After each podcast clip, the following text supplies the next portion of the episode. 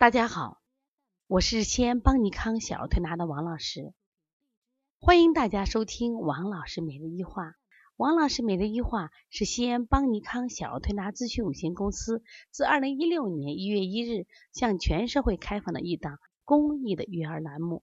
开设这档栏目的目的是想将我们每天做小儿推拿临床时的所感、所悟、所想，能及时的分享给广大的育儿妈妈以及小儿推拿的同行们，希望对你们有所启发、有所帮助。今天我想分享的主题是。关于运八卦的操作方法，重点想讲一下运法。在一六零六年，周于帆写的小儿推拿秘诀，后来呢，在一八八八年，张振云写编撰的《离症按摩要术》里边有这样一句话，他说：“运则行之，为四面环绕而运动之也。易轻不易重，易缓不易急。”鼻血脉流动，经络宣通，则气机有冲和之志，而病自告痊矣。什么意思呢？也就是说，运法呢，它实际上可以起到什么呀？经络宣通，气血什么呀？中和，血脉流动这样的作用。所以说，你用运八卦呢，就可以达到我们说气血和的作用。所以我们常有的穴位，像运水入土。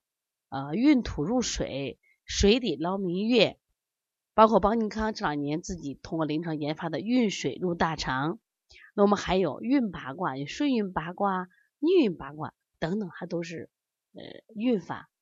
那么这个运法，他说的很清楚，是一轻不易重，一缓不易急。大家都知道，在一八八八年，张振云的《离症按摩要术》第一次归纳了小儿推拿八法。他明确的提出，这八法里边哪个法最重？只有推法在重。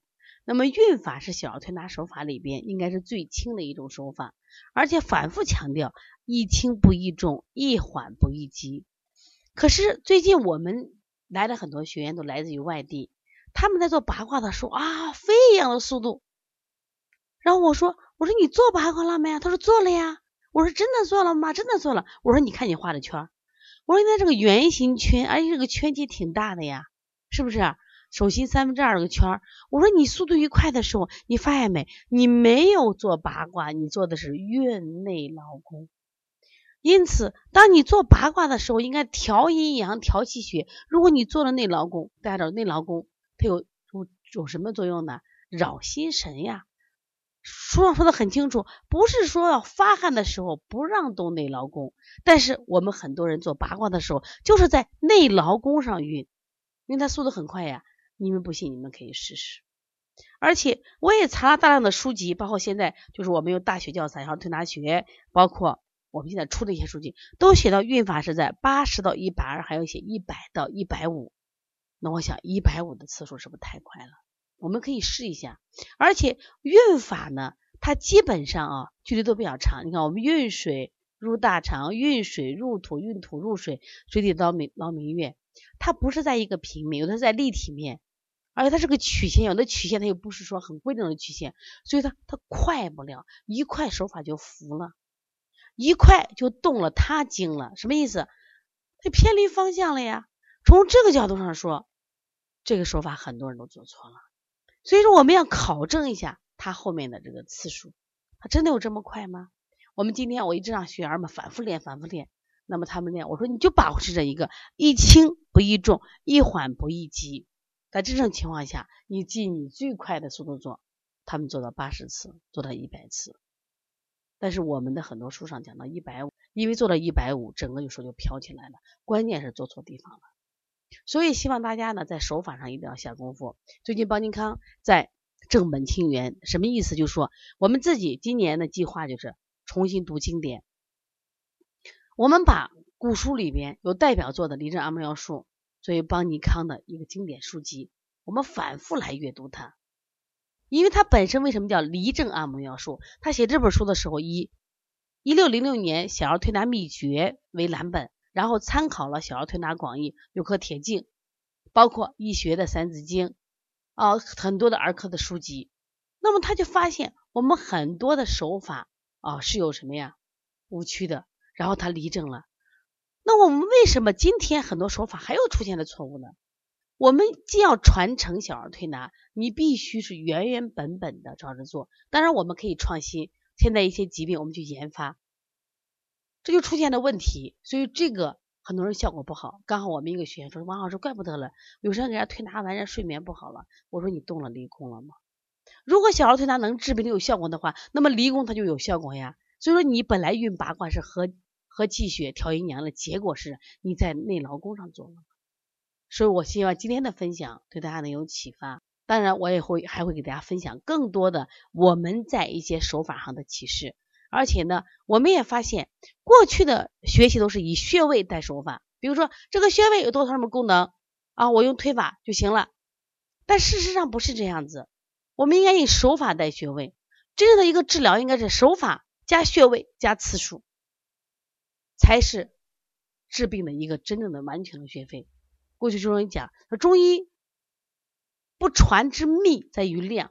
那我们讲小儿推拿也是，它的次数也很重要，包括它的穴位。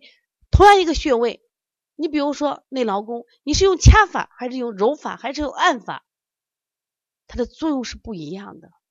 所以说小儿推拿很神奇，但如果我们不认真的去研究手法，不认真的去操作，结果我们的传承不是改良派，是改劣派。越改越差，我们就对不起我们老祖宗给我们传留下来这么好的。最近呢，大家都知道芒果台、湖南台啊，亲亲宝贝节目在不断的跟我们分享小儿推拿。所以说呢，我们在用后面的时间里，未来的时间里，小儿推拿只能是让更多的国人来接受。我们如何让小儿推拿以精湛的手艺展现在我们国人面前？我们作为推小儿推拿人。作为一个小儿推拿师，我学必须兢兢业业、认认真真练好自己的手法，必须踏踏实实的研究好每一个穴位的功能和主治，这样我们才能让我们的临床效果变得更好一些，让我们的绿色疗法呵护更多的宝贝。如果呢，大家想咨询邦尼康的相关课程，包括有什么问题可以咨询我，我的微信是幺五七七幺九幺六四四七。另外，我们在四月份和六月份将在成都分别举行两场邦尼康的特色舌诊辩证，希望大家有兴趣的一定要学习，因为舌诊是提高我们辩证水平最直观、最简单的一种望诊手法。我们在五月八号也有一场线上的系统的小儿舌诊课，有兴趣的话可以加帮小编幺八零九二五四八八九零。同时，我们小儿舌象。辨析这本书再版四月中旬就要发行，如果想购买的话，同样跟班小编联系，谢谢大家。